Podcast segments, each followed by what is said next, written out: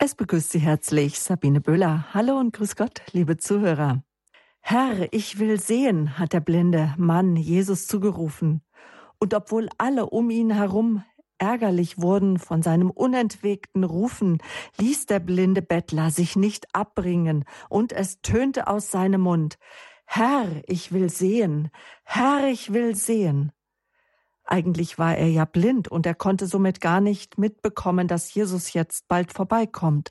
Doch er hörte, dass auf einmal viele Menschen vorbeigingen und er fragte, was hat das zu bedeuten? Und man sagte ihm, dass Jesus aus Nazareth vorübergehen wird. Wir wissen nicht, liebe Zuhörer, was den blinden Mann bewegt hat, sich auf einmal aktiv zu betätigen, also aktiv zu werden und Jesus um seinen Erbarmen zu bitten. Doch etwas in seinem Inneren wurde ergriffen und er rief, Jesus, Sohn David, hab Erbarmen mit mir. Und er rief noch, Herr, ich will sehen. Der Ausgang der Begegnung mit Jesus, der ist höchst erfreulich, denn er hat den Blinden tatsächlich geheilt.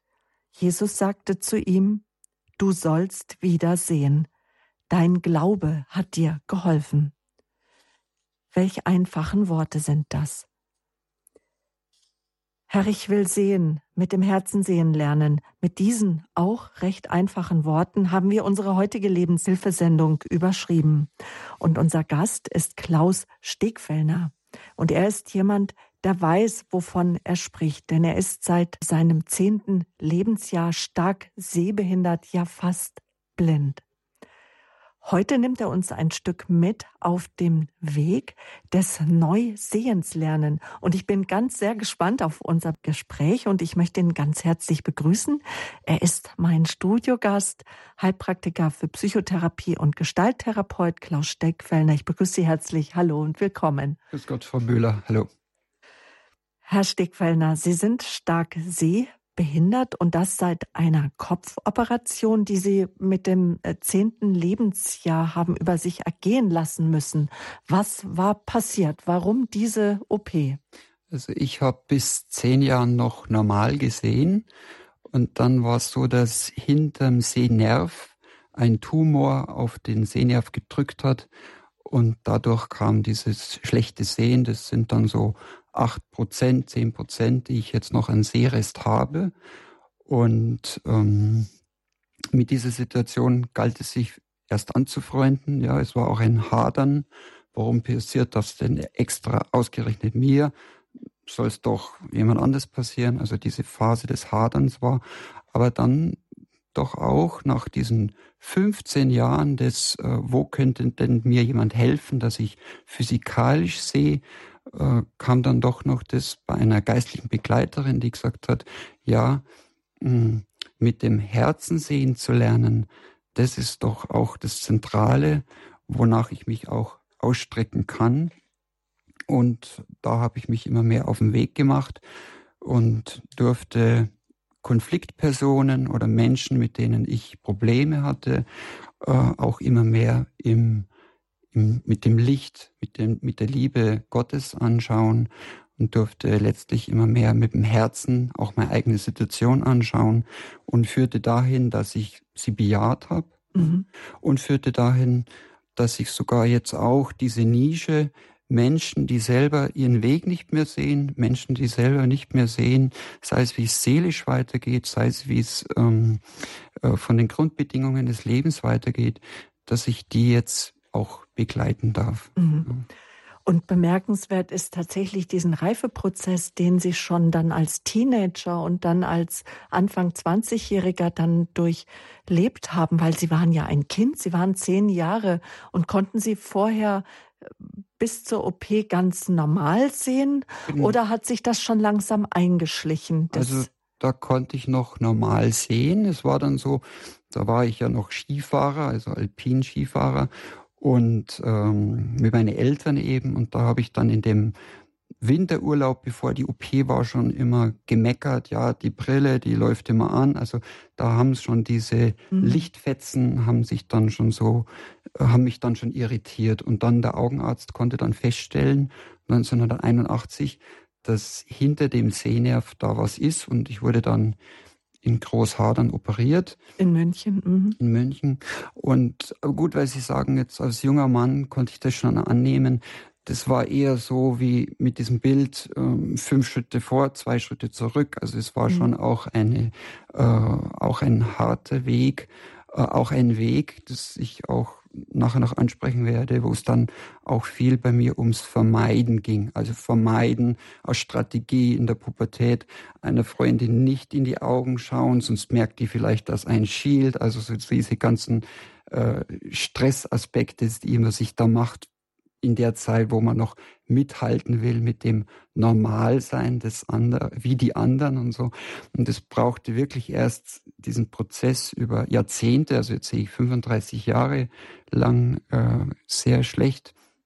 Und diesen Prozess, der ist noch nicht abgeschlossen, einfach zu sagen, ja, ich bin da anders und äh, ich muss nicht mich gleich machen oder mir den Druck machen, mhm. mit normal Sehenden mitzuhalten. Mhm. Ja, das äußert sich ganz konkret, dass vorher an der Kreuzung steht ja heute ein äh, Verkehrspolizist statt der roten, grünen Ampel und der hat den Verkehr geregelt und dann frage ich da eben mit meinem Blindenstock die Passantin, eine Passantin, können Sie mir über den Weg helfen, über die Straße helfen und die hat bereitwillig geholfen. Das sind dann so kleine Begegnungen des Alltags, die dann auch ähm, ja, Freude machen. Und das Herz erfreuen ja. und wo man dann auch mit dem Herzen sieht und nicht nur mit dem Verstand, dass man denkt, ach, könnte ich doch selbstständig über die Straße gehen. Ja, wo aus diesem, aus dieser Sondersituation, aus dieser besonderen Situation wieder neue interessante Situationen auch erwachsen und neue Begegnungen zustande kommen und eine neue Qualität von äh, Leben mit Einschränkung, bei mir im Fall mit, mit der Sehbehinderung auch wieder äh, zuwächst. Mhm. Ja. Sie sind Jahrgang 70, verheiratet sind Sie, Vater von zwei Kindern und äh, heute als Theo Therapeut in eigener Praxis in München tätig. Im Benedikt Beuren haben Sie katholische Theologie studiert. Sie sind Diplom-Theologe und später kam noch eine Ausbildung dazu zum Gestalttherapeuten. Und damit Sie überhaupt gestalttherapeutisch arbeiten können, haben Sie sich auch einer Prüfung unterzogen, ähm, nämlich beim Gesundheitsamt haben Sie die Heilpraktikerprüfung gemacht und Sie sind Heilpraktiker für Psychotherapie. Mhm. Ähm, oft ist so die Frage, man hört äh, immer, dass es so auch bei den klinischen Therapeuten zwei große Richtungen gibt. Eine davon ist die Gestalttherapie. Jetzt bin ich froh, dass ich mal einen Gestalttherapeuten hier sitzen habe und frage Sie gleich mal, worum geht es in der Gestalttherapie? Also Gestalttherapie ist eine tiefenpsychologisch fundierte Psychotherapieform und das heißt, ein aktuelles äh, Problem, das ich habe, ähm, kann sein, dass es auch damit mit begründet ist oder von mir gestaltet wird, wie ich gewohnt bin, von klein auf äh, meine Interaktionen zu gestalten, meine Beziehungen zu gestalten, dass das alles mit hineinspielt in einen aktuellen Konflikt. Also das heißt, jede mh, hm, Situation, die einem noch nachgeht, die einen noch beschäftigt, sei es Streit mit dem Chef oder Streit in der Familie, das einem noch nachgeht, äh, das bezeichnet der Gründer Fritz Perls als Gestalten. Und diese Gestalten geht es darum, diese unerledigten Geschäfte geht es darum, noch zu schließen. Das heißt, zu aktualisieren im Gespräch, in der therapeutischen Sitzung und diesen Konflikt sich nochmal neu anzuschauen. Ja, das passiert dann im dialogischen Gespräch, also letztlich auch in einem fiktiven Gespräch. Man stellt sich das, äh, den Partner oder das Gegenüber, mit dem man sich schwer tut, stellt man sich vor, dass der da ist. Und dann probiert man aus, wie in einem Rollenspiel, mhm. ja, was ich dir noch sagen wollte und schaut, kocht man schnell hoch oder warum kocht man jetzt eigentlich hoch oder schaut, was sich da alles äh, bei einem tut, dass man es einen nicht gelingt, was anzusprechen adäquat oder dass es einen dann schon gelingt, adäquat passend für die Situation ist anzusprechen. Das ist so die Gestalttherapie, die auch sehr den Körper mit einbezieht, also das Fragen, wo spüren Sie gerade Belastung, sei es in Schulterbereich mhm. oder so. Und dann ist es auch Gestalttherapie ein, ja, die Wertvorstellung, gründet auf der Wertvorstellung der humanistischen Psychologie auch. Ja. Mhm. Und dennoch, wir haben ja schon gehört, dass Sie ein sehr gläubiger Mensch auch sind, auch dass äh, der Glaube Sie auch durchgetragen hat, äh, auch Ihr Nichtsehen anzuerkennen. Sie haben eine Sehkraft von knapp zehn Prozent. Wenn Sie rausgehen, gehen Sie mit einem weißen Stock. Also für einen Außenstehenden äh, wirkt es so, als ob Sie völlig erblindet sind. Und die Gestalttherapie ist für Sie auch eine Form, in der Sie als christlicher Therapeut arbeiten können. Genau, das sieht so aus, dass also ich ähm, bringe dann den Glauben rein, zunächst für mich, von mir, der einfach in mir ist, einfach mit dieser Zuversicht, mit dieser Gutgekraft, ja, dass auch Gott für diesen äh, Notleidenden äh, da ist und auch für ihn einen Weg hat. Mit dieser Zuversicht gehe ich in die therapeutische Sitzung. Und wenn es von dem Patienten selber nicht angesprochen wird, dann spreche ich es nicht an. Ja? Mhm. Aber ich bin davon überzeugt, dass, sei es, dass ich, wenn ich daheim für den Patienten, für seine Situation bete oder auch so wie ich ihm mit der, meinem christlichen Menschenbild ihm begegne, dass das auch wirkt, so mhm. auswirkt. Heute ist ja unser Thema äh, mit dem Herzen sehen lernen. Und Herr Stegfellner, schon Thomas, einer der zwölf Jünger Jesu, hat von gesagt, so ähm, sinngemäß, ich glaube nur, was ich auch sehe. Und er meinte damit das Sehen mit den Augen. Und Jesu Antwort war dann, ähm, selig sind, die nicht sehen und doch glauben. Worum geht es Ihnen heute, Herr Stickfallner, wenn wir über das Sehen mit dem Herzen sprechen?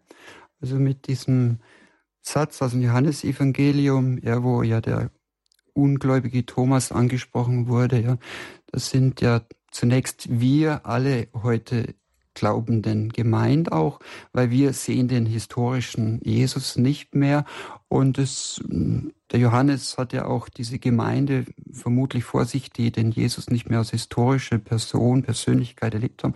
Und da sagte diesen Satz für uns alle, selig sind wir, wenn wir es uns schenken lassen und uns danach ausstrecken, äh, zu glauben, obwohl wir keine handgreiflichen Beweise mehr haben, kein Jesus nicht mehr anfassen können. Das ist die eine Dimension. Und gleichzeitig ist es ganz schön, dass Sie dieses, dieses Zitat von der Heiligen Schrift bringen, weil es hilft uns auch, so verstehe es ich, selig sind wir dann, wenn es uns gelingt, von der Oberfläche, von dem Vordergründigen, was, wo äh, wir unsere Schubladen haben, unsere Vorurteile, unser, ah ja, kenne ich schon, da nochmal hinter die Kulissen zu schauen, hinter die Dinge, hinter die Masken zu schauen. Ja. Das würde es ein Thema auch sein, das Sehende und Nichtsehende angeht. Ja. Also, und worum es mir heute geht, wäre, dass ich schon meine, in, der, in meinem therapeutischen Arbeiten und auch in meinem Reifungsprozess ich gemerkt habe, ja, es gibt Aspekte, an der Wirklichkeit, an der eigenen Gefühlswelt, wo wir immer wieder Sachen übersehen, wo, wir, wo uns nicht auffällt, mhm. äh, was wir, sei es an Stärken haben, sei es an, an, an wo wir uns verrennen. Ja? Und diese ähm, Bereiche, da kann man sich darum bemühen, wieder neue Sichtweise, neue Perspektive zu gewinnen für sein eigenes Problem, für seine eigene äh, Familie, für seine eigenen Lasten, die man trägt. Mhm. Und dann natürlich auch, das wäre dieser eine Bereich, neu sehen, also welche Aspekte übersehe ich aufgrund meinem blinden Fleck, welche Aspekte übersehe ich, weil ich betriebsblind bin und das läuft doch immer so hier im Haus und dann aber auch, mm, und da komme ich schon auch mit meinem christlichen Weltbild rein, dass ich sage, und wo ist da noch letztlich das neue Sehen, weil ich mich darum bemühe, mit der Liebe Gottes auf die Dinge zu schauen, weil ich mich bemühen will, mit der Liebe Gottes auf meine eigene Situation zu schauen oder auf meine Mitmenschen zu schauen. Mhm. Mhm. Sie haben jetzt gerade von dem eigenen blinden Fleck gesprochen. Oftmals sehen wir ja die blinden Flecken bei unseren Mitmenschen immer ganz, ganz hervorragend und können sozusagen auch sehen, was ihre Defizite sind. Aber wir sehen auch bei anderen ganz oft auch ihre Stärken und Fähigkeiten und ihre Gaben, die ja auch von Gott gegeben sind. Ähm, aber wir wollen ja heute, wenn wir sagen, Herr, ich will sehen, mit dem Herzen sehen lernen, geht es uns ja darum, wie kann ich sensibel werden für das, was mir in meinem Inneren und auch im Äußeren, in meinem Umfeld manchmal so verschlossen bleibt. Mhm. Und so als erstes drängt sich mir jetzt so die Frage auf, Herr Stickfellner, wie kann ich denn meine eigenen blinden Flecke anfangen zu erkennen und auch zu erforschen, ohne zu sehr darin auch rumzugraben und zu sehr mich vielleicht auch darin zu verlieren. Mhm. Also diese eigenen blinden Flecke, die einfach mal sich einzugestehen, dass wir Menschen die haben, die habe ich. Das kommt einfach daher, dass wir ja doch mit einer ganz bestimmten Brille, durch, mit einer Schauen, mit einer ganz bestimmten Prägung, mit aus ganz bestimmten Erlebnissen von klein auf schauen wir uns die Dinge an und aus dieser Prägung heraus äh, ist es auch ein Stück weit Froschperspektive. Ja, es ist ein Mosaikstein der Wirklichkeit. Und da geht es darum, auch sich zu interessieren, neugierig zu sein. Ja, was ist denn da noch an, welche Perspektiven beziehe ich noch mit ein? Das würde heißen, ich interessiere mich bei einem Feedback, na, jetzt habe ich das so gemacht oder wie erlebst du mich dabei? Also ich interessiere mich bei meiner Freundin, bei meinem Partner, bei äh, Arbeitskollegen, ähm, wie, wie fandst du es? Und bemühe mich darum, es nicht als Kritik zu, anzu, äh, aufzugreifen, sondern einfach als Bereicherung. Ah, okay, den Aspekt ist mir noch gar nicht aufgefallen. Das heißt so, dass ich mich dran gewöhne, ja, ich kann schon selber an mir Punkte wahrnehmen und selber komme ich dann an Grenzen und andere können mir dabei helfen, mit der Fremdwahrnehmung auch zu sagen, und da und da ist mir noch was aufgefallen, das möchte ich gern dir rückzumelden. Ja, ja so das wäre ein wichtiger Punkt, die ähm, eigenen blinden Flecken anzugehen. Dann der nächste ähm, wichtiger Punkt ist auch, mh, mm, immer wieder sich Zeiten der Ruhe zu gönnen, der Stille mhm. zu gönnen, wo man ähm, es nachverdaut, wo man seine äh, Erlebnisse, sein Inaktion sein wieder nachverdaut. Das heißt zunächst kognitiv, kognitiv, dass man sagt, ja, ähm, das muss ich jetzt erst wieder neu sortieren, aber auch dann in diesem, äh, in diesem Schweigen sich fallen lassen äh, bei Gott, ja, so was die spirituellen Wege auch kennen, einfach in die Stille gehen und im Schweigen wieder es sich setzen zu lassen.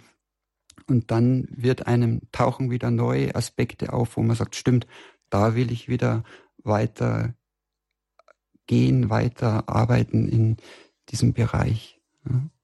Und ein weiterer Punkt wäre auch dieses, mm, ich bin achtsam für mich, in jedem Augenblick, wo ich bin, währenddessen wir beide jetzt hier sind, einfach auch achtsam. Ähm, ist gerade so heiß, dass ich merke, ich brauche frische Luft, es gehört das Fenster auf.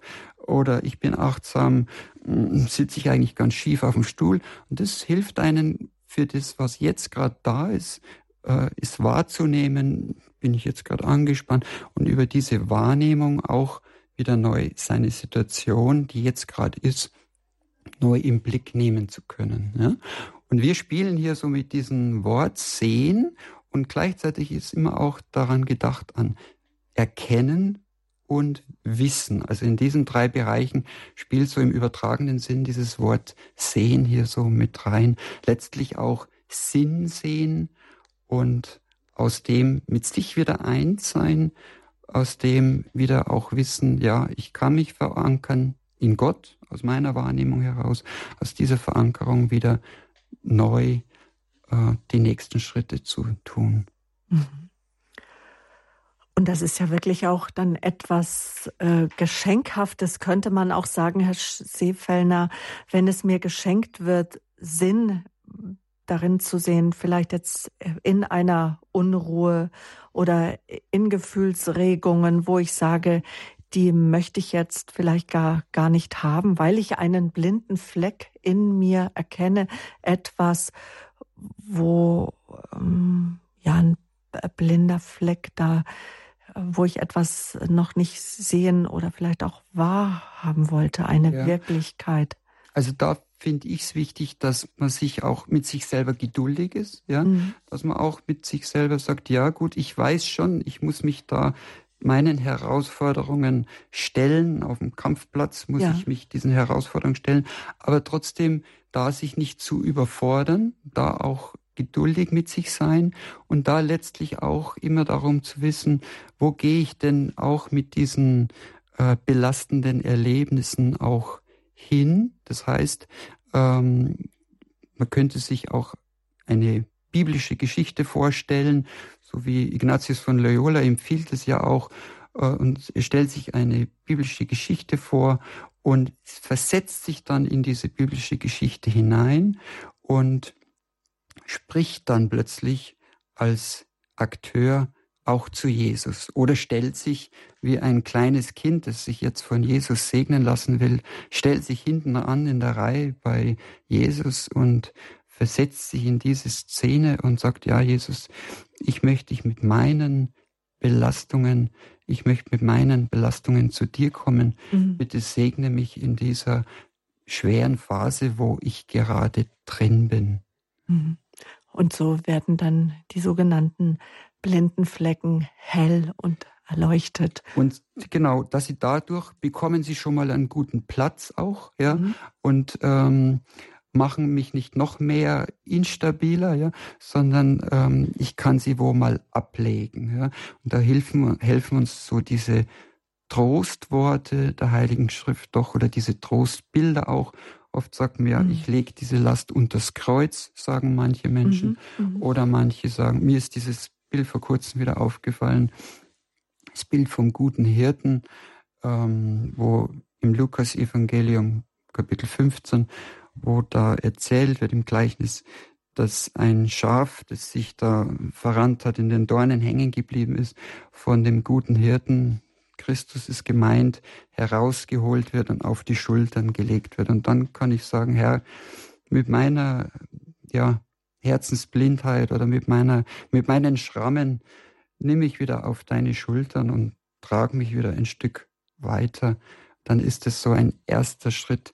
Da haben meine unruhigen äh, Punkte in mir, haben da einen sicheren Ort. Ja. Mhm. Mein Gast ist der Heilpraktiker und Psychotherapeut für Psychotherapie, Gestalttherapeut Klaus Stegfellner. Mit dem Herzen sehen, so haben wir unsere Sendung überschrieben. Wir gehen aus äh, von der Stelle im Lukasevangelium von dem blinden Mann, so in der Nähe von Jericho spielte sich das Ganze an, der mitbekam, dass Jesu kommt und der ihm zugerufen hat, Herr, ich will sehen, Herr, ich will sehen. Und eins der Stichworte, das eben gefallen ist, das sind die eigenen blinden Flecken im Leben. Das sind Geschehnisse, die sich ereignet haben, vielleicht in unserer frühen Kindheit, im Laufe unseres Lebens. Vielleicht sind blinde Flecken aber auch Eigenschaften, Denkmuster, Verhaltensmuster, die sich in unserem Leben eingeschlichen haben, wo manch einer zu uns sagt, vielleicht sogar der Ehepartner, boah, da hast du aber einen ganz schön blinden Fleck, da möchtest du gar nicht hinschauen, guck doch da und da, schau doch da mal hin. Und da haben wir eben schon gehört, ähm, wie Herr Stickfellner uns mit auf den Weg gegeben hat, ein Perspektivewechsel kann da manchmal hilfreich sein. Mhm. Da würde ich gerne eben was dazu ergänzen, ja. zu diesem Perspektivenwechsel. Es würde heißen, ähm, stellen Sie sich vor, eine, eine, eine Mutter ist daheim und ihr 20-jähriger Sohn ist da und der wird immer noch äh, ja, bekocht und die Wäsche wird gemacht und so. Und die, diese Mutter nimmt mal einen anderen Perspektivenwechsel ein und verlässt mal dieses Hinterhertragen der Mentalität und ja, sagt mal rein in der Vorstellung zunächst, gut, das soll er jetzt mal selber machen und jetzt soll er mal selber mal auch kochen mal seine Wäsche selber waschen, einfach mal sich in der Vorstellung zunächst einen Gegenpol einzunehmen zu deren äh, üblichen Verhaltensweisen. Und das ist dann schon auch, äh, kann auch das, die Sichtweise auf das Thema kann auch erweitern. Das meine ich mit Perspektivenwechsel, mal den Gegenpol einzunehmen. Man kennt seine Mentalität, sei es der Aufgebrachte, übt mal ein, bei einer Situation ruhig zu bleiben, oder der äh, sehr überhilfsbereite übt mal ein, auch mal es sein zu lassen. Mal nicht im Sinne, wie es endgültig so festzulegen, sondern um sich selber zu erforschen, wie geht's mir denn, wenn ich mal eine andere, ein anderes Verhalten ausprobiere? Und das erweitert unser Spektrum unseres ähm, ja unsere Perspektive, mhm. unser Handeln letztlich. Denn ich denke mir, letztlich zielt unser Neusehen, sieht immer, zielt auf ein die Situation dann neu beurteilen können ab und letztlich aus diesem neu beurteilen auf ein neues Handeln. Ja, also das ist ja letztlich das Zentrale, dass es aus diesem neuen Sehen heraus es dann zu einer neu, zu einem neuen Handeln auch kommt, das, das hilfreich ist für einen selber und für die ganze, äh, für das ganze System, in dem man steckt. Und eines der ersten Schritte, Herr Stickfellner, ist sicherlich erstmal diesen sogenannten blinden Fleck. Ich bleib mal bei dieser Terminologie mhm. wach wahrzunehmen und die nehme ich dadurch wahr, dass ich vielleicht meine inneren Dialoge beobachte, wie eine Situation auf mich wirkt. Zum Bleiben wir nochmal beim Beispiel der Mutter, die sich schon öfter mal gedacht hat, auch er könnte doch mal sich um die Wäsche kümmern. Was ist, wenn er mal auszieht und so weiter? Und dann kann ein Perspektivewechsel sein, ihm das einfach mal zuzumuten, es ihm zuzutrauen und auch vielleicht sich selber zuzutrauen, neue Wege zu gehen. Und dazu braucht es auch Mut und innere Freiräume müssten vielleicht da geschaffen werden, und da haben sie noch als zweites gesagt, ähm, in die Stille zu gehen und achtsam zu werden. Das kann auch ein Schritt sein, hin eigene blinden Flecken zu erforschen und Licht hineinzubringen. Also ich, mir fällt da so ein Sprichwort ein, das so mhm. sagt, so wie mh, mm, zurückgehen, um weiterspringen zu können. Also es, es kann ja. so, ja, es kann so hilfreich sein, dass man sagt, gut, ich gönn mir jetzt mal eine Pause meines äh, in diesem äh, Gerangel mitzumischen, sondern ich ziehe mich wieder zurück, sei es ins, ins Gebet oder auch ich sammle mich wieder äh, und äh, schaue wieder neu, was ging denn jetzt gerade eigentlich ab bei einem Streit oder äh, was kocht denn da bei mir hoch, sammle mich wieder und so ähnlich wie ähm, es heißt bei einem Beter in Heiligen Schrift, du geh auf dein Lager und äh, denk darüber nach. Also sich zurückziehen, um wieder neu auszurichten, ähm, was will ich eigentlich, was kann ich daran machen, um konstruktiv zu bleiben. Und da meine ich doch, dass äh, die Stille, also wo auch der Leib dabei sein darf. Ich meine jetzt weniger die Stille, wo man wie so sich in Trance wegbeamt, sondern eher so die Stille, wo man auch ganz in der Gegenwart, auch im der Einheit mit Gott auch, wenn man diese Stille wieder sucht, dass da wieder neue Kraft draus erwächst, so wie, mm, wie es im Psalm heißt, du bist meine Zuflucht, mhm. aber dann du bist meine Stärke. Das würde heißen, sich zurückziehen auch wieder, du bist mein Zufluchtsort, aber dann du bist meine Zuflucht und meine Stärke, die daraus gewachsen ist, dass ich mir bei dir wieder die Kraft geholt habe, bei dir, himmlischer Vater, wieder die Kraft geholt habe. Und wie wir in ein sanftmütiges Sehen mit dem Herzen, wie wir da hinein kommen können, was so Schritte sind zur positiven Sicht der eigenen Lebenslage. Darüber wollen wir jetzt gleich sprechen, aber jetzt hören wir erstmal Musik und dann geht's weiter hier in der Lebenshilfesendung mit Klaus Stegfellner, erst mein heutiger Gast. Heilpraktiker für Psychotherapie, ist Gestalttherapeut und unser Thema Herr, ich will sehen. Mit dem Herzen sehen lernen. Bleiben Sie dran.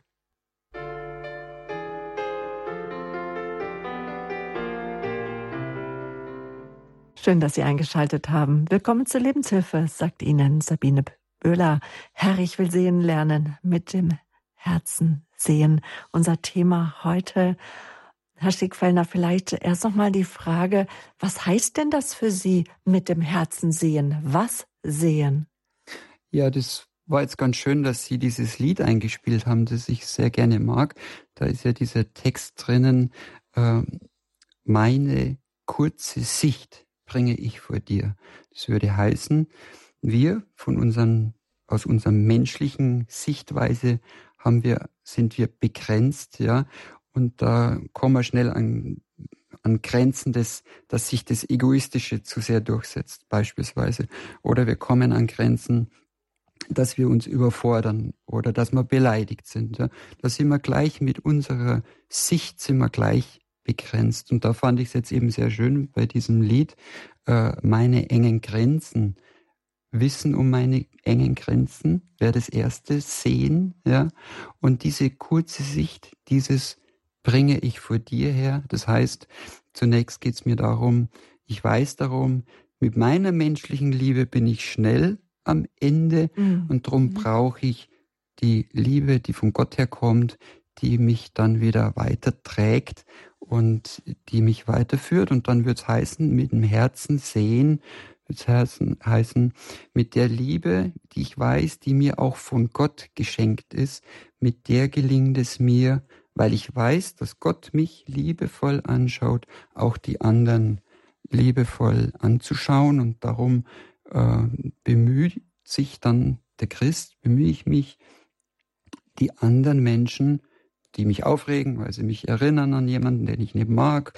Das, darum bemühe ich mich, da den Menschen mit den Augen Gottes, wenn es geht, zu sehen. Ja, und das ist ein Auf und Ab und dafür gibt's dann die, die Beichtstühle und das Neuanfangen und das ähm, sich's wieder neu vornehmen und aber auch wieder neu sich vergewissern, wenn ich ein geliebtes Kind Gottes bin, dann kann ich doch mit mehr inneren seelischen Spielraum auch auf die Menschen zugehen, die mich zunächst mal schnell stressen können.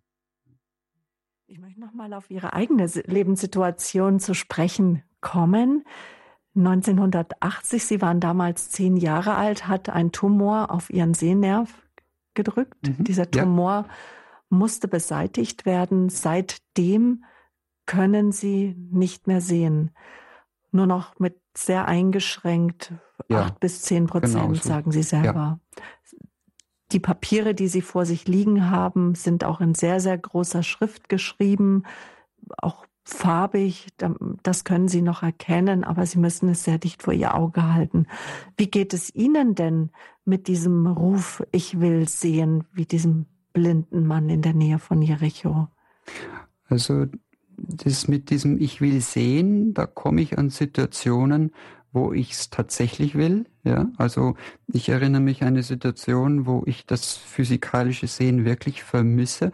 Ähm, ich besuchte eine Bekannte von mir und stand unten am Hochhaus am Eingang und war im Grunde da. Ja, und dann war da ein Klingelbrett vor mir mit 50 äh, Klingelknöpfen und ich war da, aber nicht da und konnte diese Klingelknöpfe nicht lesen und ich habe mich wirklich geärgert über mein Nichtsehen. Ja, mhm. Mm, da bete ich dann aber eher in die Richtung, äh, Herr, jetzt schick mir jemand vorbei, der da äh, mir den Namen dann drückt, den richtigen mhm. Klingelknopf mhm. drückt.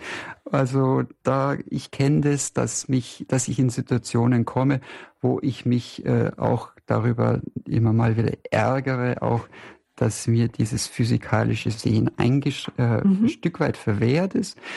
Und dann ähm, muss ich auch an eine Situation denken, wo, wenn ich mit meinen beiden Kindern Fußball spiele auf der Wiese, dann ist der eine sechs Jahre und der andere neun. Und dann äh, geht es noch mit einem Plastikball ab, der bunt ist, also wo das noch so einigermaßen geht. Und wo dann eben mein Sohn meint, also Papa, du bist nicht im Tor, sonst verliere ich wieder. Ja, also so auch mhm. äh, ein, ein, mhm. netter Aspekt, mhm. äh, wo auch äh, wichtig ist, ähm, er darf es gerade rauslassen, wie es ihm da so damit geht. Auch so ein bisschen so dieser Wunsch, er soll da nichts auch äh, vermeiden von seiner Seite, wenn es manchmal auch belastend ist mit dem Papa, mit dem schlechten Augen und äh, dass diese Zielrichtung ist bei mir in der Familie, es doch einfach irgendwo, es darf da sein, es darf manchmal mhm. schwer sein und es ist aber auch eine andere Form, wo wieder neue Lebensqualität da ist. Also eine mhm. Sache, die mich da sehr freut, ist einfach seit letztem Jahr im Herbst haben meine Frau und ich ein Tandem und mit diesem Tandem sind wir unterwegs und äh, mobil mit Fahrrad ist ja auch dann den Kindern wichtig, dass die auch gern rumradeln in dem Alter und da können dann im Perlacher Forst die hier in München die Radelausflüge starten. Mhm.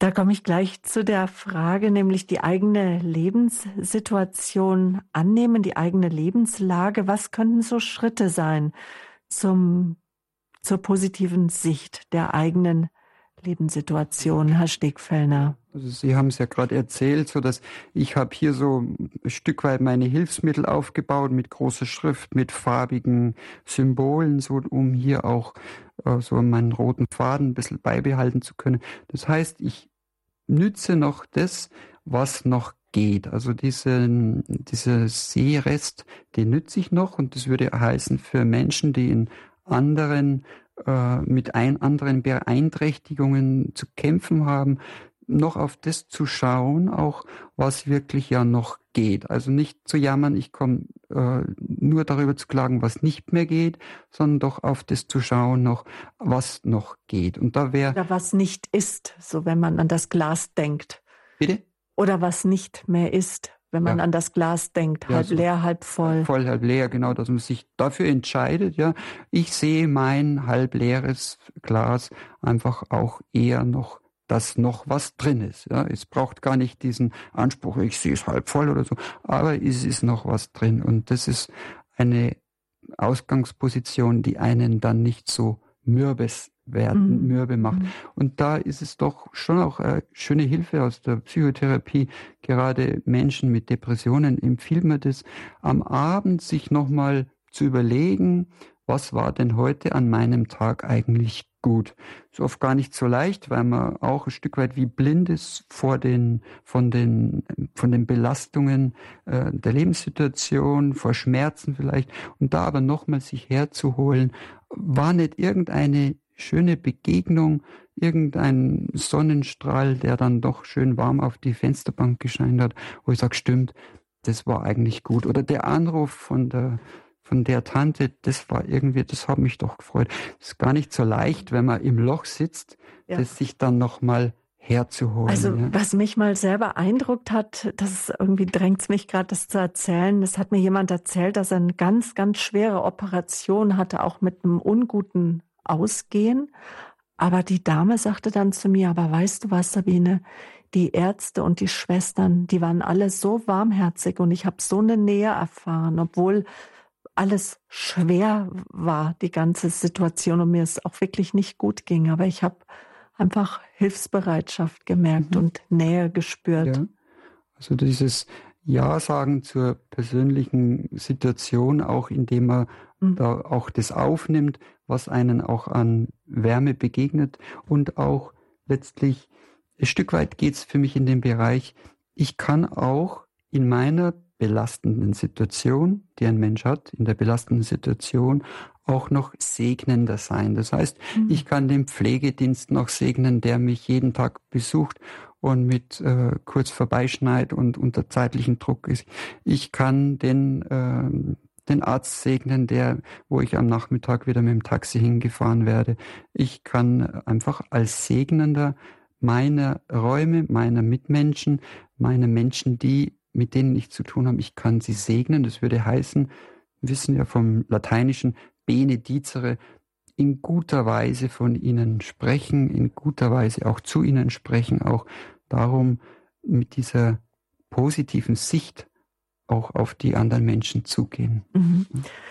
Etwas, was wir noch gar nicht so angesprochen haben, das ist, äh, Herr Stickfellner, das ist Menschen, wenn Menschen mich vielleicht zutiefst verletzt haben. Kann das auch ein Weg der Versöhnung sein, damit zu beginnen, ah, ich möchte die Menschen segnen, ich möchte ihnen das verzeihen, was sie mir vielleicht angetan haben und segne sie? Ja, so ich denke mal, da gibt es bestimmt so wie so Stufenleitern hin zum äh, in, um in die Versöhnung zu kommen auch, ja. Und da ist sicher dieses Segnen äh, dessen oder von de denen, die mir Schweres angetan haben, auch äh, wichtiger erster Schritt auch, ja. Und auch mit meiner Last auch zu Gott zu gehen auch. Ja. Mhm. Also für denjenigen, der gläubig ist, mit seiner Last zu sagen, Herr, schau, das war jetzt wieder auch schwer für mich und gleichzeitig auch zu sagen, Jesus würde wahrscheinlich vom Kreuz runter sagen, ja, Liebe darf auch wehtun. Ja, das würde er wahrscheinlich sagen. Es geht darum, sich nicht zu überfordern, auch sich einzugestehen. Mhm. Momentan stehe ich gerade da, bin vielleicht noch im Groll und gehe aber auch mit diesem Groll zum Herrgott und sage, Herr, schauen wir wieder, oh, ich bebe noch vor Zorn und den lege ich dir jetzt vor die Füße oder den schmeiße ich dir jetzt vor die Füße. Also das ist so diese gesunde Echtheit, die wir uns selber gegenüber auch noch ausdrücken dürfen, auch Gott gegenüber ausdrücken dürfen. Mhm. Ja. Kann Gott uns auch schenken, dass wir Feinde im neuen Licht begegnen, also auch mit dem Herzen sozusagen sehen. Ja, das ähm, was dann daraus wächst, wenn wir in der Begegnung mit Gott wieder sind, das ist natürlich auch individuell verschieden, was uns dann an neuer Stärke zuwächst. Aber wir dürfen uns dafür offen halten, uns dafür wach halten und auch diese Sehnsucht, Herr, ich möchte auch mit dem wieder ins Reine kommen, äh, mit dem ich so gar nicht kann. Mit dieser Sehnsucht im Herzen dürfen wir äh, vor Gott kommen äh, und uns wieder äh, und wieder zu uns kommen auch. Ja. Mhm. Und ein wichtiger Punkt ist mir auch noch zu diesem Ja sagen lernen zur momentanen Lebenssituation auch, dass ich das Vergleichen auch äh, lerne äh, zu lassen. Ich vergleiche mich nicht mit den anderen, wo ich vielleicht vermute, der hat es besser oder dass ich da eben eher sage, das Vergleichen lasse ich beiseite. Also ist ja bekannt eigentlich, dass das uns eher viel vergleichen, dann fühlt man sich schnell kleiner oder äh, den anderen viel größer und also das würde man eher sagen, ist meiner Meinung doch eher hilfreich. Da möchte ich Ihnen jetzt dann doch noch, auch noch mal eine persönliche Frage stellen. Ja. Sie waren zehn Jahre, zehn, Sie waren noch ein Bub, mhm, als ja. Sie Ihr Augenlicht verloren haben. Sie haben erzählt vorhin mal ganz kurz, dass Sie vorher Skifahrer waren, Alpinski, wahrscheinlich auch ein, Sie, Sie sind sehr, sehr schlank, sehr sportlich sehen Sie aus. Wahrscheinlich waren Sie auch ein ganz schnittiger Bub auf dem Fahrrad mhm. und alles. Und auf einmal kann man ja mit seinen Freunden nicht mehr mithalten. Mhm. Und, und jetzt sagen Sie uns als ein Tipp zum Perspektivenwechsel, zum die eigene Lebenslage doch anders zu sehen, das ist, dass man auch nicht vergleicht nach denen, die es besser haben, nach mhm. denen, die vielleicht gesund sind, die den besseren Job, den besseren Mann, die besseren Kinder, die es einfach scheinbar besser haben im Leben. Wie haben Sie das geschafft? Also ich war auch in einer speziellen Sehbehindertenschule und in dieser Sehbehindertenschule waren wir alle gleich betroffen. Es würde jetzt nicht heißen, dass, äh, dass so heutzutage spricht man ja sehr von Integration auch auf Regelschulen und so, aber es war auch hilfreich. Ich war da äh, unter Menschen, die auch in ähnlichen Nöten waren und unter derselben Herausforderung und fuhren auch dort in dieser Schule, äh, in dieser äh, Sehbehindertenschule fuhren wir auch zum Skifahren und hatten wir auch unsere Fußballspiele und hatten wir auch unsere äh, Wettkämpfe und Rangeleien und äh, das war da auch alles dabei. Das würde heißen, letztlich eine Form von Selbsthilfegruppe zu haben oder eine Gruppe, wo ich mit meinen äh, Defiziten auch ganz da sein darf. ist ein wichtiger Punkt. Das würde heißen, die, die Weight Watchers, ja, ich weiß gar nicht, ob es die noch gibt, die dann einfach sagen, ja, wir Übergewichtigen treffen uns und halten da zusammen und stützen uns gegenseitig, dass dieses, da sind wir äh, da, ähm, eine Gruppe und können dann schon wieder mit den anderen auch umgehen, aber wir lassen uns nicht dadurch stressen, da irgendwie mithalten zu müssen, sondern wir haben da auch eine Gruppe, wo wir uns stärken.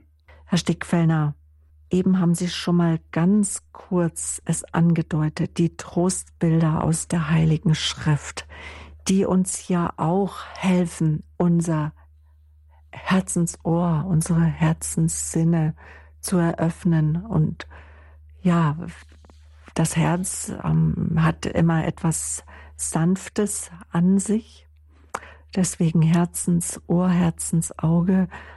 Wie, wie können wir mit Gefühlen, die gewaltig sind, wo, wo wir sagen auch, es sind vielleicht auch blinde Flecken in unserem Leben, wo wir über eine Bitterkeit nicht hinauskommen. Was sind so Trostbilder aus der Heiligen ja. Schrift, die Ihnen wichtig geworden also, sind? Mir ist jetzt zurzeit ein Trostbild besonders wichtig geworden. Es ist eine Station am Kreuzweg, also aus der Volksfrömmigkeit, wo äh, die Mutter des Herrn Jesus den, den toten Jesus im Arm hat. Ja, das, man spricht so diese Pietà-Darstellung. Ja. Also man stellt sich vor, da ist die, die Mutter Maria und hat diesen toten Jesus im Arm. Und in diese Arme der Mutter darf ich auch meine geschundenen Erinnerungen, meine geschundenen äh, Verletzungen, darf ich da auch hineinlegen. Und da haben diese, sei es Gefühle, sei es Erinnerungen, sei es Nöte, da haben die einen guten Platz im, in den Armen der Mutter des Herrn Jesus. Ja? Mhm. Und das ist für jemanden, der wirklich belastet ist, ist es ein, ähm, kann es ein hilfreiches Bild sein. Es geht natürlich immer darum auch, wie weit ist der Mensch daher äh, bisher in seinem Leben mit so Bildern auch geprägt worden, dass es auch in so Zeiten auch ihn trägt, dass er sich auch in schweren Zeiten da hinein meditieren kann. Es mhm. kann sein, dass jemand sagt, äh, also mit Maria kann ich leider nichts anfangen, ähm, das hilft mir nichts. Also da immer auch, da berücksichtige ich immer, was hat einen da bisher in der mhm. religiösen Sozialisation geprägt, wo er sich dann verankern kann. Es könnte auch mhm. das Bild sein des äh, barmherzigen Vaters. Sie wissen ja die Stelle Gleichnis verlorene Sohn und der Sohn kommt heim und wird vom barmherzigen Vater in den Arm genommen. Also ich könnte mich gleichzeitig gleichsam hinein meditieren in dieses Bild. Der Maler Kesti Kor hat es für für Kinder so schön gemalt in einem Kinderbilderbuch, wo dieser Sohn sich da einfach äh, in die Arme schließen lässt von seinem Vater und es ist der Ausgehungerte, der Verletzte, der äh, Sohn, der zum Vater kommt und da diese auf, die Aufnahme erlebt, das Angenommensein mhm. erleben darf. Mhm. Wir haben erste Hörer, so wie ich das jetzt äh, gesehen habe aus der Regie. Aus Diesbeck. Frau Schlicker sind's, haben Sie angerufen. Grüß Sie. Ja, grüß Gott. Grüß Gott. Und zwar habe ich das äh, sehr gut verfolgt, Ihre Sendung, und ich finde das gut. Ich war nämlich auch so eine Macherin und ich habe Verantwortung ich wollte immer Verantwortung für alle anderen übernehmen, mhm. so quasi, die sollen machen, was ich möchte, ja? ja. Aber für mich selber habe ich keine Verantwortung übernommen. Ich wollte auch nicht alleine bleiben. Ich wollte immer, immer gedacht, mein Mann lebt mein Leben oder meine Kinder oder wie auch immer. Mhm. Ich habe mich nie für mich verantwortlich gefühlt, mhm. ja? Und seit sechs Jahren ist mein Mann tot, der hat Suizid begangen. Und ja, und jetzt so nach und nach merke ich, dass ähm, Gott mir was anderes sagt. Er sagt, geh in die Stille, du, hör nicht auf Menschen oder mach dich nicht von Menschen abhängig, sondern mach dich von mir abhängig, mhm. ja. Also und was Sie auch noch gesagt haben, was mich sehr betroffen, also sehr gut macht, auch immer in Selbsthilfegruppen. Ich mhm. gehe zurzeit auch in August Selbsthilfegruppen, wo Menschen drinnen sind, die auch äh, Partner oder Kinder oder wie auch immer verloren haben. Mhm. Tut mir immer sehr gut, ja. auch zu sehen, äh, dann kann ich das nochmal ganz für mich auch aufarbeiten. Wie mhm. geht es mir dabei? Mhm. Aber wie Sie auch gesagt haben, ähm, ja immer so die Macherin, immer gerennt und gerennt und so weiter. Und ich will alles haben. Und Gott ruft mich jetzt, also ganz bewusst immer wieder in die Stille zu ihm zu kommen, auf ihn zu hören und er gibt mir die Kraft. Also ich kann es bestätigen. Mhm. Und ich möchte auch da weiterhin zu diesem Weg gehen. Ja. Hör auf dein Herz, mhm. was ich spreche zu dir äh, ins Herz, was Herr, was möchtest du jetzt von mir in dieser Situation? Also das freut mich jetzt, dass Sie das sagen, weil Sie ja im Grunde sagen, dass auch aus Ihrer Krisensituation, dass der Mann verstarb, auch, dass da jetzt auch was Neues gewachsen ist und dass Sie da auch an neue Perspektiven sich für Sie, für Sie aufgetan haben. Ne? Freut ja. mich. Hm. Also ich, äh, es ist nicht so, dass ich mir jetzt dringend wieder einen neuen Mann brauche, weil ich sonst nicht leben kann, mhm. sondern Gott gibt mir immer die Kraft und er gibt mir, stellt mir Mütter Menschen zur Seite, ja. dass ich auch alleine quasi mhm. äh, mit ihm meinen Weg gehen kann. Mhm. Also das, äh, ja, so die Berufung, so diesen Weg zu sehen, den er mit mir vorhat. Er hat mir zwar, ja, das war zwar schlimm, aber ich habe das immer verdrängt. Ach, ich schaffe das schon, ich pack das schon. Ich habe nie darüber gesprochen. Und jetzt merke ich, ja, was will Gott von mir? Ich soll jetzt auch mal auf meinen Kindern hören, die wollen mir ja auch was sagen, mhm. ja. Mhm. Und nicht immer ich, sondern ich gehe zurück mhm. und äh, lasse mich auch immer von meinen Kindern belehren. Aber warum macht man das? Weil man Liebe und Anerkennung sucht, die man in der Kindheit nicht bekommen hat von anderen. Also so habe ich das jetzt gespürt. Ne? Ah ja, so haben Sie das bei sich entdecken dürfen. So, so. ich das dann mhm. entdecken ja. dürfen. Ja, und ich will ja nicht mhm. Nein sagen, ich will ja nicht, ich, ich, ich werde ja dann verletzt und ich bin lieber ruhig, bevor mhm. ich irgendwie da hier mit dir konfrontiert werde. Und wenn ich merke, äh, Gott sagt, komm, ich liebe dich, du brauchst nicht viel zu beten, du brauchst bei mir nichts zu tun. Du setzt dich einfach vor mich hin in der Anbetung bist und bist da. bei mir. Mhm. Und das finde ich, das ist meine Berufung, ja. das finde ich so schön. Wunderbar. Dankeschön. Danke ja, auch. Ja. Vielen Dank für diesen Vortrag. Ja, Alles und wir bedanken uns, Frau Schlicker, dass Sie uns haben teilhaben lassen, dass wir jetzt ein Stück Ihres ja. Lebensweg mit Ihnen gehen durften. Dankeschön ja. von Herzen. Dankeschön. Auf Wiederhören. Wiederhören. Alles Gute. Auf Wiederhören. Gut, dann gibt es einen weiteren Hörer. Ich war ähm, ein Herr aus Fellbert. Grüß Sie Gott. Also ich habe äh, die Frage an Herrn Stickfelder. Ja dass ähm, jetzt bei den bei den Trostbildern da ähm, ich kann jetzt nicht meine ganze Geschichte erzählen. Mhm. Jedenfalls ist es so, ich hatte nicht das Glück, Theologie zu studieren, sondern ich habe sozusagen die Herzenswahrnehmung im sozialen Bereich dann mehr oder weniger erzwungenermaßen gelernt oder bekommen. Mhm. Das ist eine lange Geschichte, die lasse ich jetzt weg. Mhm. Ich habe ähm, äh, eine Pieta gesehen bei den Anthroposophen in einem Kirchenraum. Und das ist ein sehr unterkühltes Bild. Das heißt, jetzt, seitdem ich äh, mich äh, noch mehr um den christlichen Glauben kümmere, also um das, um das Schriftwort, mhm. ich meditiere eigentlich nur noch äh, die, die Schrift Worte, also die einzelnen Szenarien, die dort dargestellt werden. Und damit komme ich wirklich weiter. Ja. Also ich habe äh, die Frage ist jetzt folgende: Wie sehen Sie den Unterschied zwischen einem Kunstwerk, also Bild, äh, darstellende Kunst, und äh, äh, zwischen dem zwischen dem Schriftwort, dem plastischen und dem sagen wir mal, dem Vorstellen durch die Geschichte, indem ich äh, die Geschichte erstmal lese, dann mhm. Und sich eigene innere Bilder machen. Und so weiter. Mhm. Genau, das ist es. Äh, das hat was mit dieser äh, Herzenswahrnehmung zu tun. Sie ist mhm. da ganz nah dran. Jetzt weiß ich gar nicht, ob das für mich ein, äh, ein, ein Trost ist oder ob das äh, ähm, äh, schon, ähm, äh, schon die Tätigkeit der der, der, der Herzenswahrnehmung selber ist. Hm. Also für mich sind so zwei Dinge. Das eine, das ist klar diese die, die, die, die Worte der Heiligen Schrift zu meditieren, so wie ich bei Sie verstehe, das hat Kraft ja, für Sie. Und die Bilder der Kunst, die bringen oft noch andere Aspekte noch herein. Und da kann es sein, dass sich der ein oder andere Mensch auch nochmal von diesem Aspekt nochmal sehr äh, angezogen fühlt. Ja. Und das Zweite ist, inwieweit Sie selber ja, schauen, mh, hm, was für sie auch stimmt. Also wo sie merken, äh, was macht mich geistlich satt und dem gehe ich dann noch mehr nach. Mhm.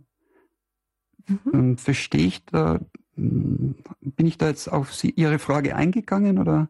Ja, äh, das ist ganz richtig. Jetzt, das würde jetzt aber eine, eine weitere Frage nach. Ja, gerne. gerne. Ähm, es ist ja so, dass ich, ähm, wir leben ja jetzt gerade kurz vor Pfingsten, also mit dem Geist der Wahrheit ja. haben wir zu tun. Ja. Und äh, ähm, ich habe also bei der bei der Meditation durchaus äh, oft das Problem, die Unterscheidung der Geister dann vorzunehmen, mhm. mhm. weil ich ja jetzt nicht, ich kann ja jetzt wiederum nicht nochmal den ganzen Weg von Ignatius von äh, Loyola nachgehen. Ja. Ähm, äh, ich muss ja dann das, was an ähm, das, was an, an ein an Gedanken einschießt dazu, muss ich ja dann bewahrheiten. Das muss ich ja selber machen. Ich muss ja sagen können, das ist für mich wahr und das ist für mich nicht wahr. Und deswegen halte ich mich eher an das Schriftwort. Mhm. Aber es ist ein, äh, ich, es dauert immer so, es dauert mir einfach zu lange, bis ich das wieder klar habe mit den Gedanken, was da jetzt eingeschlossen mhm. ist, und auch wenn es von anderen Menschen kommt. Mhm. Also ich denke mir, das erinnert mich so an dieses äh, Lesen eines Texten aus der, äh, Textes, Text aus der Heiligen Schrift, wo man dann das unterstreicht, was einen irgendwie trifft, wo man merkt, ah, das klingt noch in mir nach und dem dann auch wirklich, das sich zu fragen, kognitiv zu fragen, vom Denken her, warum spricht mich dieser Text an, diese Stelle und die so quasi mitnehmen in den Tag und das noch in sich nachreifen zu lassen. Ja? Und Gleichzeitig kann es sein, dass sie auch plötzlich über ein schönes Bild, über ein schönes äh, darstellendes Bild kommen, wo es ihnen genauso geht, wo sie sagen, also diese Darstellung äh, spricht mich an und die, mit, die nehme ich noch mit äh, in meinen Alltag. Ja? Und ich möchte Sie dabei ein bisschen entlasten, zu sagen, ähm, wenn ich von meinem Gedanken irgendwie auf, auf Ihre Wege komme, äh, diese Angst, würde ich sagen, ist nicht, äh, bräuchte es nicht, denn äh, sie können ja immer wieder auf dieses Zentrum zurückkommen, das Jesus Christus selber ist und die Geschichten entfalten sich dann. Verstehen Sie, wie ich meine? Ja, ich verstehe durchaus, wie Sie meinen. Herzlichen Dank erstmal. Ja. Dankeschön, Dankeschön. für Ihren Anruf. Hallo Kamp ja, aus Felbert gerne. war das. Wiedersehen, wiederhören. Ja, gerne. Auf Wiederhören, wiederhören. Herr Lobkamp. Mhm. Der Ruf, Herr, ich will sehen, der beschäftigt mich, beschäftigt uns heute. Der Ausruf des blinden Bettlers in der Nähe von Jericho hat sich die Geschichte ereignet. Jesus hat ihn geheilt. Er hat Jesus gebeten, sei barmherzig zu mir. Er hat sich ausgestreckt nach der Liebe Gottes. Und auch das ist Ihnen wichtig, Herr Stegfellner, wenn Sie sagen, mit dem Herzen sehen lernen, das lohnt sich. Dafür möchten Sie die Sinne öffnen.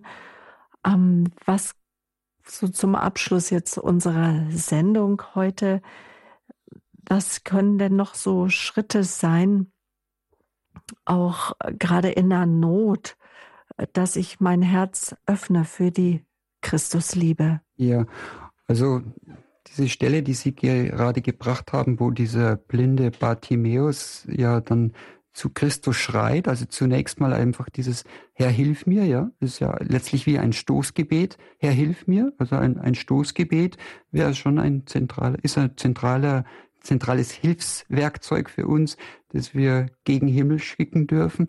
Und dann letztlich dieses auch, Herr, ich möchte wieder sehen, wo auch ein, ähm, eine andere Handschrift, eine spätere Handschrift auch ergänzt, ich möchte dich wiedersehen. Also wirklich Jesus Christus aus Zentrum also das versuchte ich jetzt auch vorher dem Hörer gerade eben auch zu sagen, dass wenn wir uns bewusst sind, wenn wir uns hinein meditieren können, Jesus Christus aus liebende Quelle und alles in der Heiligen Schrift aus seiner Entfaltung daraus begreifen zu lernen, äh, dann können wir uns da für diese Sicht immer wieder neu öffnen und immer wieder neu bereithalten, uns da beschenken zu lassen. Also diese Stoßgebete wäre so dieser eine Aspekt, was man konkret tun kann und gleichzeitig auch ein Stück weit ähm, geduldig mit sich zu sein, äh, sich nicht zu überfordern. Also ich denke mir, kein erster Klasse Christ zu sein zu müssen, wo man auch merkt, ja, ähm, stress ich mich jetzt, dass ich unbedingt äh, mich überfordere, um in eine Art Leistung zu kommen zu müssen. Ich glaube, die Hör eine Hörerin hat es auch, die Hörerin hat auch gesagt, sie kannte das früher von sich so sehr in dieses ins Machen zu kommen, mhm. da eher sich immer wieder zu sagen, ja, letztlich bin es nicht ich, der hier äh, die Dinge in der Hand hält, letztlich ist es Gott. Und da ist es, glaube ich, auch wieder ein Geschenk Gottes, es so sehen zu dürfen. Zu sehen, die Wirklichkeit so zu sehen, nicht ich bin der Macher, sondern noch ein ganz anderer ist der Macher, der letztlich die Fäden in der Hand hält. Mhm. Da ist ein anderer, der die Fäden in der Hand hält, der uns zuruft und mit auf den Weg gegeben hat. Ja, liebt einander, so wie ich euch geliebt habe. Dankeschön, Herr Stickfellner, dass Sie heute hier unser Gast waren. Danke Ihnen, liebe Hörerinnen und Hörer, fürs Zuhören, für Ihre Anrufe. Das war die Lebenshilfesendung. Mit dem Herzen sehen lernen, so haben wir sie überschrieben. Ähm, sie können die Sendung noch einmal nachhören. Wie immer auf unserer Homepage horeb.org gibt es die Sendung zum Herunterladen oder auch zum Bestellen. Es gibt den Radio Horeb CD-Dienst. Die CD kann per Mausklick im Internet bestellt werden oder auch telefonisch. Die Rufnummer ist die 08328 921 120. Den Hörerservice können Sie auch anrufen und erreichen, wenn Sie Fragen zu Radio Horeb haben. Vielleicht möchten Sie auch in Kontakt treten mit Herrn Stickfellner. Er hat auch eine eigene Homepage, wie sein Name www.klaus mit c-stickfellner.de, aber auch im Internet. Auf unserer Homepage finden Sie die Informationen. Der Hörerservice ist erreichbar unter der 08328 921 110.